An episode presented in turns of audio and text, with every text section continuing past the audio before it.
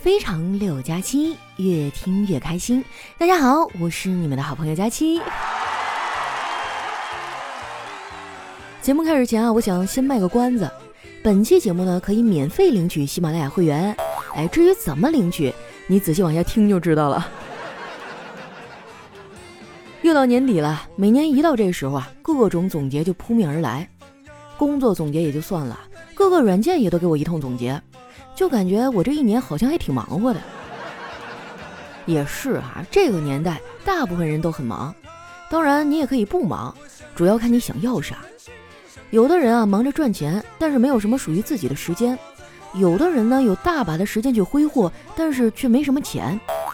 我就厉害了，我这每天啊不知道自己在忙些啥，累得够呛啊，最后还没有钱。不过呢，我也不羡慕那些有钱人。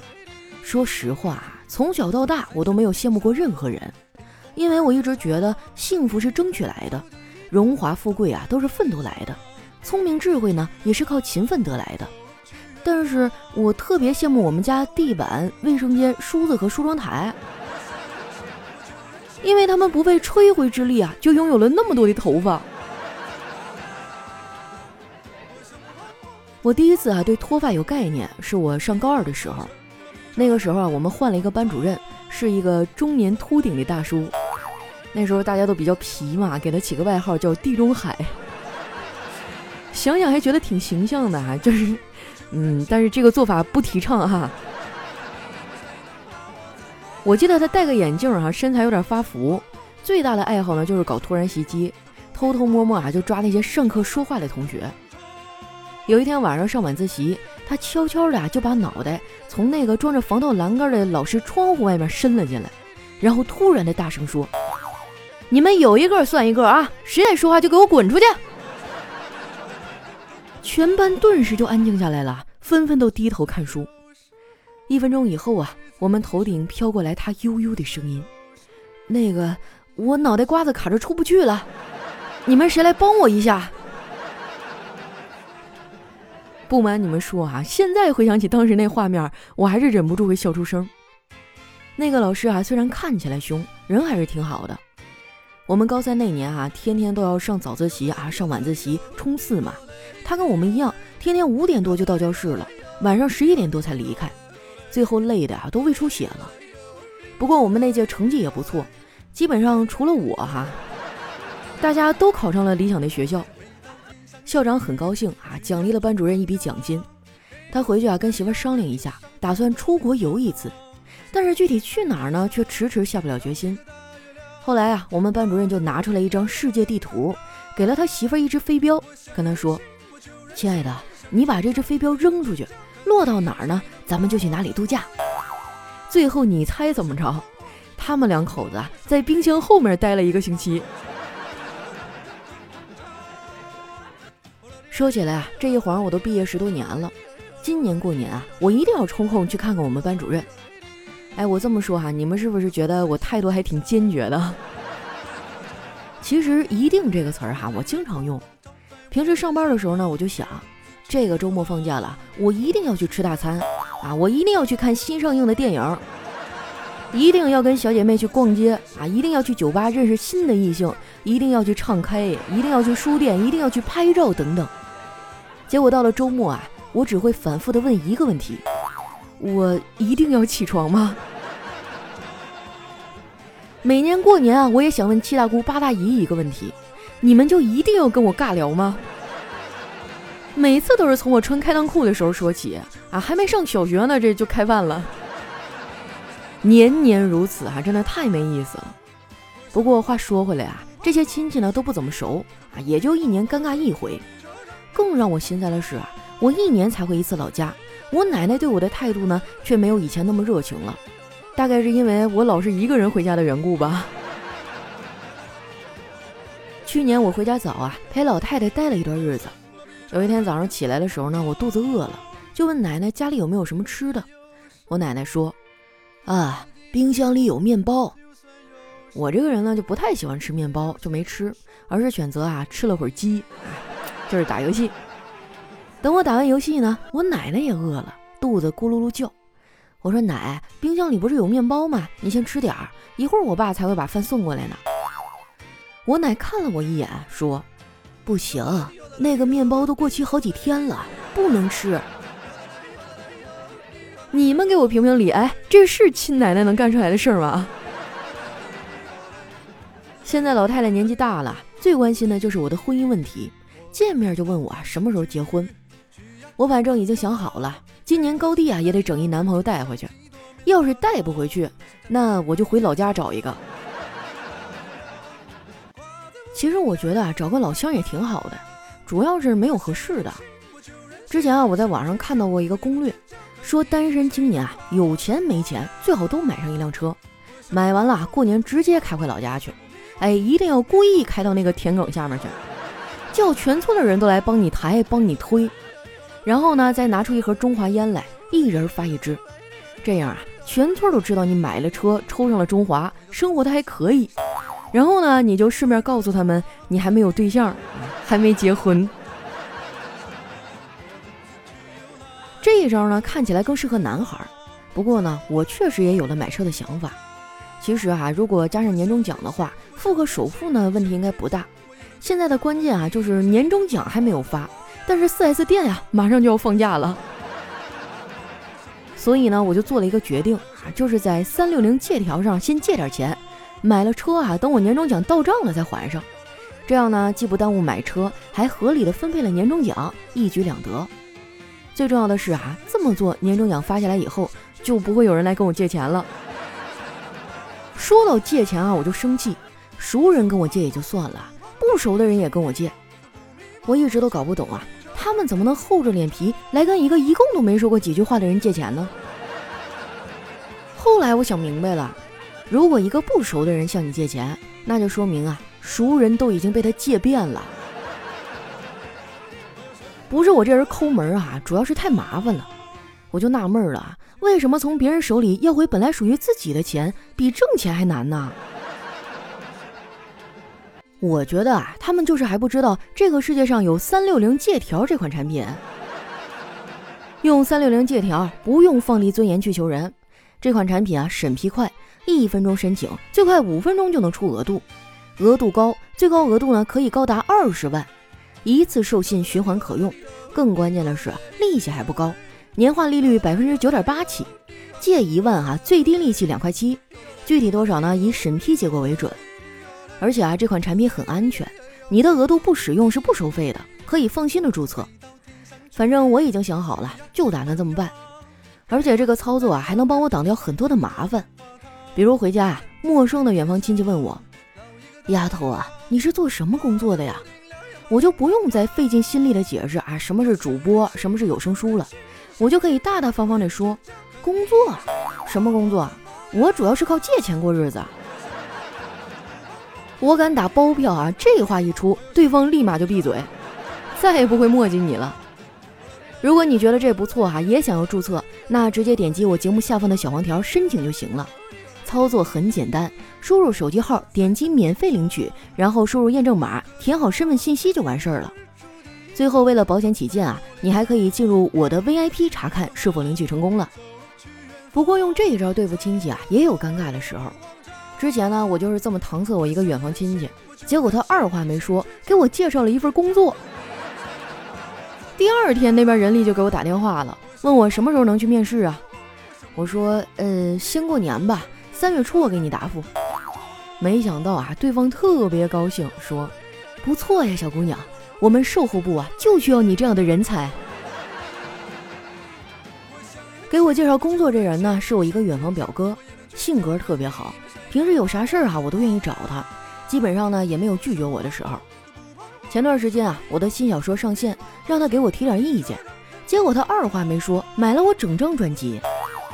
他还经常请我吃饭，前几天啊，我们刚聚了一次，他带着新婚不久的媳妇儿一起来的。我一看气氛挺好啊，就跟服务员要了点酒，敬了他一杯。他很高兴的喝了。然后呢，我又敬了嫂子一杯。我说：“嫂子，谢谢平时你跟哥对我的照顾，我也敬你一杯。”我刚想一饮而尽，就被我表哥给拦下来了。他说：“这杯酒就算了，不能喝，喝酒对宝宝不好。”我说：“啊，对不起啊，哥，原来嫂子有了。表嫂啊，在旁边插嘴说：“哦，不是，我就是他的宝宝。”吃饱喝足以后啊，我们都挺高兴的。我哥搭着我的肩膀说：“老妹儿啊，哥知道你也不容易，这样我多买几个喜马拉雅的会员，支持一下你的新小说吧。”我说：“哥，不用，喜马拉雅会员不用买，你开通一下三六零借条就能免费拿。只要你是三六零金融的新用户，从喜马拉雅的链接点进去注册并且激活，就能获得六个月的喜马拉雅会员呢。”完成首次借贷以后，还可以再领六个月的会员。我表哥一听啊，眼圈当时就红了。老妹儿啊，你怎么知道哥最近手头紧呢？这年底了，用钱的地方多，我也不好意思跟别人开口借，只能打肿脸充胖子。现在好了，我直接用你这个三六零借条就行了，我还能顺便捞个会员支持一下你，多好呀！说完啊，他还伸手抹了抹眼睛。看他那个样子啊，我也觉得挺心酸的。成年以后，人们都默认了你要有调节一切坏情绪的能力，就算前一天很崩溃，第二天也必须得光鲜亮丽的出门上班，展示给外人的永远都是一副积极向上的样子。成年人呐，真的太难了。每次我抱怨生活艰难啊，就会有人跳出来说：“佳期啊，你知足吧，你好歹身体健康，四肢健全，这已经很不错了。”我觉得他们说的挺对的，我应该懂得感恩。昨天晚上吃完饭啊，我们一家人在客厅看电视，看的是一个生活访谈类的节目，里面有一个残疾人啊，真的特别厉害。虽然他没有双臂啊，但是他从来没有放弃过自己。他开始练习用脚做事儿啊，用脚吃饭啊，用脚拎东西，甚至用脚写字儿。看完以后啊，我真的特别佩服他。我说嫂子，你看人家用脚干活，比咱们用手干的都利索。我嫂子听完啊，有点不服气了。你要是这么说，我可不乐意了呀。我也会用脚。我说你可拉倒吧，嫂子，要不你试试看呢？我嫂子听完啊，咚的踹了我哥一脚，说：“去给我倒杯水去。”我想我的听众里啊，应该有很多的男生都已经成家了吧？这眼瞅就要过年了，你们不打算给自己媳妇送点啥吗？我觉得啊，要送就送点实用的，送喜马拉雅会员就挺好。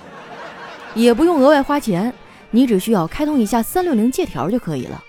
想要的朋友啊，赶紧点击节目下方的小黄条注册吧。如果以后有人再跟你借钱啊，你就把咱们节目链接发给他，让他找三六零借条。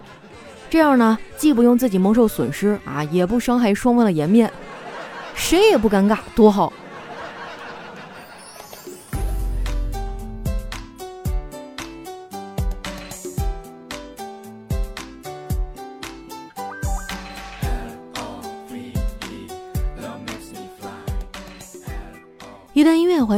这里是喜马拉雅出品的《非常六加七》。这段时间因为疫情的原因哈，我都不怎么出门了。上一次还是跟我爸去超市采购，囤了好多东西啊，钱包都瘪了。这时候才体会到钱的重要性啊！不知道有多少朋友跟我一样哈，是月光族，这回傻眼了吧？平时没有理财意识，危机来临的时候呢，就没有抗风险的能力。不过还好啊，咱们有三六零借条，还能解一下燃眉之急。点击节目下方的小黄条注册开通就可以了。不过也得提醒你们一句哈，借钱是要还的，量力而行哈。东西呢是个好东西，但是能不能用好啊，还得看你自己。那接下来时间啊，回复一下我们上期的留言。首先这位听众呢叫佳琪开飞机，他说：“地球仍然转，世间依旧变，而我永远爱。”这咋开篇就先来抒情一下是吗？下一位呢叫十五驴 N B U，他说：“佳期啊，我从二零一四年大二就开始听你，真的很喜欢你，你的声音啊，就有点像我大学的线性代数老师。”我的天啊，你一提线性代数哈，我这脑瓜子嗡的一下。下一位呢叫徐小喜，他说：“佳期啊，听了你有六年以上了，你播的小说我也追了，一直呢都是僵尸粉儿，终于忍不住给你留言了。”开始听你的时候，我还是一个人，现在已经结婚快两年，并且怀孕八个月了。我还拉着老公和我一块儿听你的节目和小说，他也很喜欢。新的一年，希望佳期遇家人，事业顺利，也希望我的家人身体健康，期待着我们的宝宝健康平安的到来。我会一直的支持你哦。哎，我就发现了哈，我的听众哈，听了我的节目以后都是人生顺风顺水儿，找对象、结婚、生娃一气呵成。这怎么到了我这自己身上就不行了呢？借你吉言哈，希望牛年能有好运。下一位呢叫爱做梦的小补丁，他说大家期加油哦！听你不知道几年了，应该也算是老粉了，给你一个隔空的抱抱。希望下次来青岛的时候找我呀，我带你吃海鲜、喝啤酒。我记得前年哈去过一次青岛，当时好像有个什么电音节，我和丸子我们俩人嘛，就还去海边走了走。我去，本来还想下水玩一会儿，结果那岸边就像下饺子似的，我俩愣是没敢往前凑。青岛真的到了旅游旺季，人特别特别多，不过海鲜还是很好吃的。下一位呢叫一只小宁在爱佳期，他说：“佳期姐姐，我听说我们来到这个世界是自己挑的。”是看过了一生才下定决心来的。当自己感到失落难过的时候，想一想，一切都会好起来的。就像我在喜马拉雅遇到了你，这就是我的小幸运呢。是吗？可是我一想到不留言、不点赞、不打扣的你们，我都快崩溃了。马上就要年底绩效考核了啊！求求各位给点力，留言、点赞、打 call 一条龙哈，也不费什么时间，充其量也就五秒、十秒的。谢谢大家了哈。下一位呢叫朝气蓬勃小喵喵，他说想着最近佳期怎么都没有更新，看了微博才知道发生了这么多事儿。佳期啊，你真的好坚强，我也经历过那么一段时间，白天上班的时候吧，看起来还好，每个晚上就崩溃的不行，有过将近一年的时间，整夜整夜的失眠。希望佳期能比我坚强，能好的比我快，加油！嗨，你放心吧。我心大呀，我没事的。下一位呢叫简墨叶子，他说今天我闲着无聊哈，算了算愚公移山需要的时间。文中说哈，两座山长宽各三点五万米，高一万米，那体积呢就是一点二五亿立方千米。山的密度呢按每立方米两千千米算，重量呢是二百四十五亿亿吨。两座山呢就是四十九亿亿吨。一人每次运三十千克，一年往返一次，三个人一年运九十千克。用山的重量呢除以每次运的重量，就等于五百四十亿亿一年。你这么算不科学啊！因为文中还有一句话叫“子子孙孙无穷匮也”。那没准他就生了仨儿子，然后儿子又生了仨儿子，是吧？这个裂变还是很吓人的。再说，万一他的会后代会开挖掘机了呢？就像幻影空一样。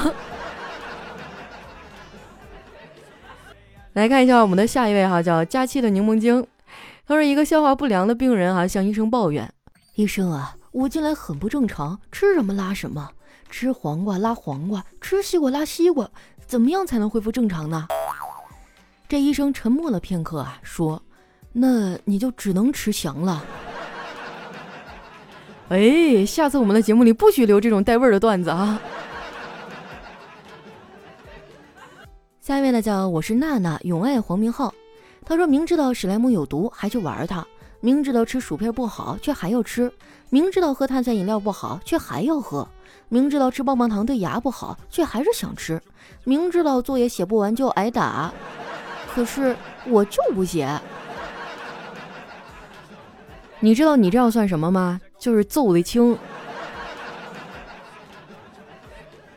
下一位呢叫佳期别闹我有药，他说今天啊去应聘工作，考官说我们没有什么要求，长得丑的留下。我顿时心灰意冷啊，知道我没有希望了，准备走。这考官啊赶紧跑过来拉住我说：“小姑娘，我们这儿就需要你这样的人才呀。”这也太伤人了。下一位呢叫一只佳期猫，他说我真的服了，微信里某些女孩觉得自己长得好看，隔三差五就发自拍，我真的无语了。你要发你就天天发呀，我愿意看。哎，说到这个哈，我发现那些长得不错的女孩啊，真的很喜欢发自拍，只有像我这种哈才会每天发那些沙雕文案，自以为很搞笑，结果男神看都不看我一眼。下一位呢叫雨桐是女神，她说你与别人的差距在哪儿呢？别人挑灯夜读，你在睡觉；别人熬夜加班，你在睡觉；别人喝酒陪客户，你还在睡觉。这就是别人年纪轻轻就猝死在工作岗位上的原因，而你肤色好，气色好，狂吃不胖。还要加一句哈，就是没有钱。下一位呢叫佳期的小可爱，他说小的时候呢喜欢没事掏下耳朵，有一次不小心哈挖了一个很厚很硬的那个耳屎。拿在手上研究了半天，哈就不太放心，真心的以为这个东西大概是耳朵里的什么配件儿。考虑再三啊，还是把它塞回去了。傻孩子，那玩意儿叫耳残，就是太长时间没掏了。我记得小时候我妈还骗我啊，说小孩吃了那个耳残就会变成哑巴。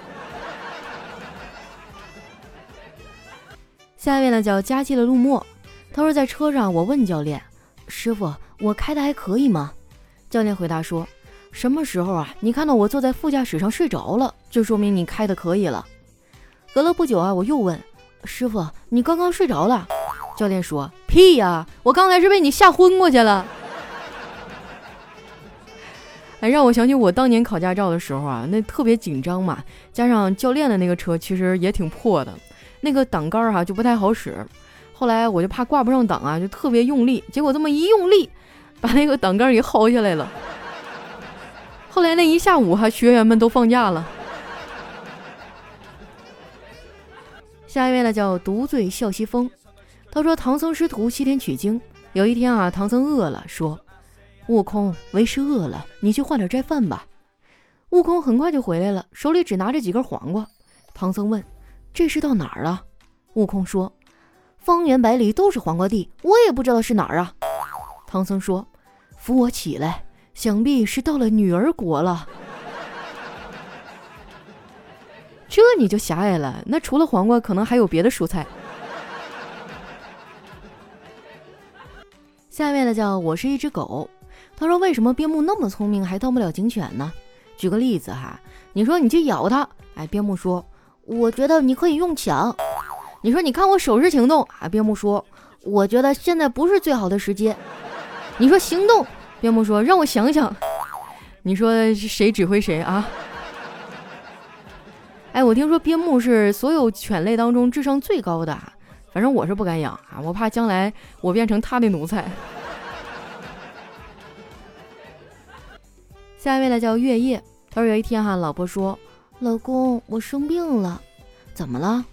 气候温度造成人心焦虑，心情烦躁，抓心挠肝，总觉得看哪儿都不顺眼。老公说：“说人话。”嗯，换季了，想买新衣服。让我想起那首歌哈，简单点，说话的方式简单点。下一位呢，叫佳期家的硬币。他说：“老师啊，为了向学生证明吸烟的害处，特意把从香烟中提取的尼古丁啊放到了虫子身上。不一会儿呢，虫子就死了。老师接着问大家：你们看这个实验说明了什么呀？同学们异口同声地说：抽烟不会长虫子。